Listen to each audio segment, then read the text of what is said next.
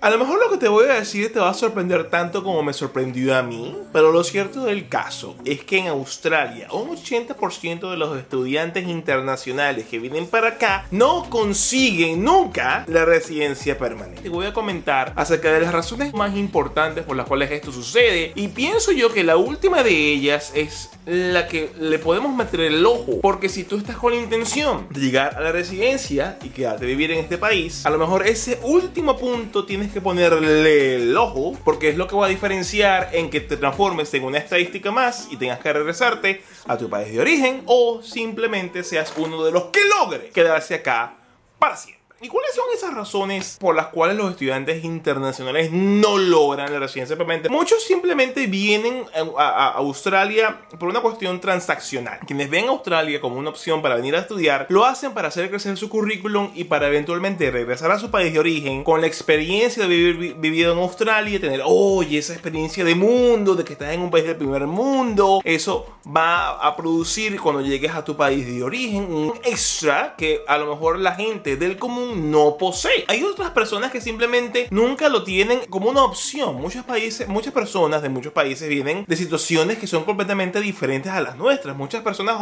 eh, genuinamente eh, vienen a Australia porque simplemente quieren la experiencia, desean tener un diplomado, a lo mejor es el mejor sitio, es el sitio que les ofrece las mejores opciones está visto que Australia es uno de los mejores destinos a la hora de estudiar porque hay muy buena educación, hay muy buenas universidades, la capacidad de trabajar part-time y simplemente la gente lo que quiere es como salir, salir eh, de, su país, buscar una, una, una, vida y una experiencia de vida por 2, 3, 4, 5 años y después regresarse con ese acumulativo encima y como dije antes, currículum, experiencia. Hay otras, sin embargo, que no lo logran porque hay una fuerte tendencia a no adaptarse a la cultura. Mucha gente que viene para acá no se adapta, extraña su país, tiene demasiados apegos, extraña su canal de televisión favorito cuando eran chamos y quieren volverlo a ver. No les es sencillo que todo el mundo les hable en inglés todo el tiempo. Yo por acá donde vivo, a 15 kilómetros de la ciudad de Sydney, hay un suburbio llamado Denniston. Y en ese suburbio en particular, como que hubiese aterrizado en China o en Corea. La gente es simplemente un 95% de Asia, hay mercados asiáticos, todo está escrito en coreano o está escrito en mandarín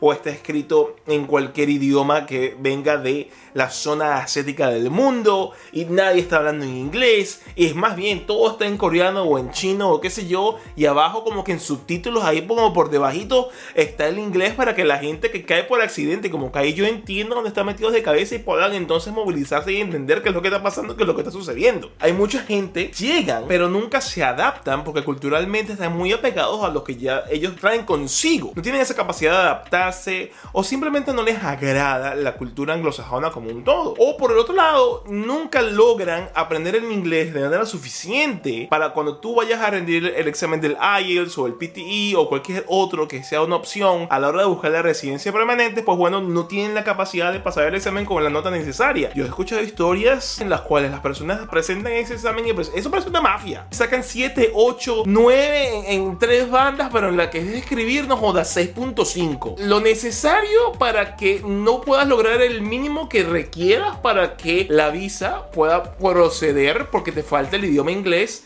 porque lo mínimo en muchas oportunidades es 7 en cada banda si estamos hablando del IELTS. Siempre va a haber factores ajenos, internos, que hacen que la gente falle en su deseo de conseguir eventualmente, si vienen a estudiar, una residencia permanente. Pero hay uno que la gente pasa por, por encima y creo que es el más importante de todos y por eso es que lo dejo hasta el final de este episodio y gracias por llegar a él. Y es el hecho que mucha gente planifica, pero no hace una estrategia para lograr entonces la residencia. ¿Qué quiero decir yo con esto? Yo puedo simplemente agarrar una hoja y yo puedo escribir, bueno, yo voy a planificar, yo voy a hacer un plan. Y mi plan es que yo voy a estar en Australia y pues bueno, si estás acá en Australia, este es el Michael del futuro que está editando, que vayas a ver a mi banda tocar latinofónica en el Metro Theater a el 14 de abril. Porque si estás pasando ahora bien y acabas de llegar y te gusta la música en español, te gusta el rock and roll, te gusta Caifanes, Maná, Soda Stereo, llégate, voy a dejar el vínculo abajo en la descripción para que si así deseas, te compres las entradas. Quedan muy pocas, así que te recomiendo que muevas esas nalgas, o si te vas a quedar sin ellas y vayas a ver a mi banda tocar.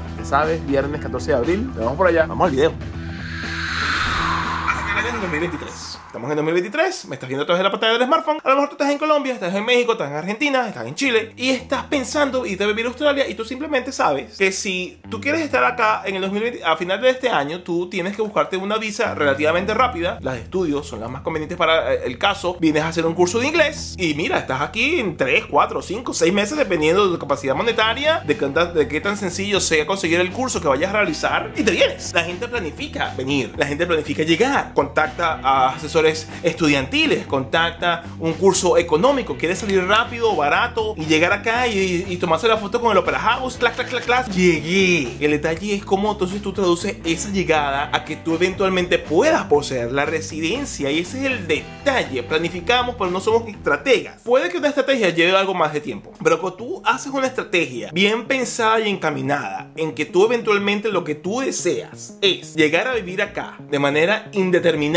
o sea, una visa de residencia permanente que eventualmente te otorgue la nacionalidad, a lo mejor el curso económico y la vía rápida no es la mejor forma o la mejor estrategia de lograr eso que tú quieres alcanzar. Hay que ponerse a pensar un momento, oye, si yo quiero lograr la residencia permanente, ¿qué tengo que yo que tener? Si tú no tienes una, una profesión que esté en demanda en Australia, eventualmente, entiéndelo, por lo general, tienes que terminar haciendo una visa por skill visa. Si vienes a estudiar inglés, y te quieres quedar como residencia permanente, tienes que tener algún tipo de profesión o algún tipo de oficio que esté demandado en Australia, que haga entonces que te ofrezcan una visa para que tú puedas entrar al mercado laboral y ayudar a Australia a crecer. Así de sencillo. Si tú vienes simplemente con la intención, ah, voy a estudiar inglés y dependiente, y bueno, si un día estudio inglés y después estudio inglés versión 2, un poquito más difícil, un, diplomado un poquito más difícil después de un tercero, y después me vendo un curso vocacional de emprendimiento de pinga, te estás quedando un largo rato, pero muy probablemente después de 5 o 6 años bregando y bregando y bregando y bregando sin una estrategia, te tengas que terminar devolviendo porque pasan los años y lo que has hecho es simplemente trapitos de agua tibia para, tú sabes, quedarte, pero no te estás enraizando y ayudándote a que eventualmente logres residencia. Si tú por el contrario sabes y ves la lista de, profesiones y carreras en demanda y de oficios y tú ves que hay carpintería, que hay plomería, que están los cocineros, que están los chefs, a lo mejor quieres estudiar IT, a lo mejor quieres estudiar ingeniería acá, bueno, chévere, es carísima, pero up to you. Pero vamos a suponer que es un oficio. Si tú te planteas, voy a estudiar un oficio. Ah, bueno, lo primero que voy a hacer porque tengo, quiero mejorar mi inglés, tienes algo, algo de inglés en Latinoamérica, para que te puedas defender y puedas llegar acá a trabajar y te pueda ir bien. Es mi recomendación. Tómalo, déjalo. Es up to you. Llegas, lo mejoras, lo perfeccionas y te encausas a estudiar un oficio.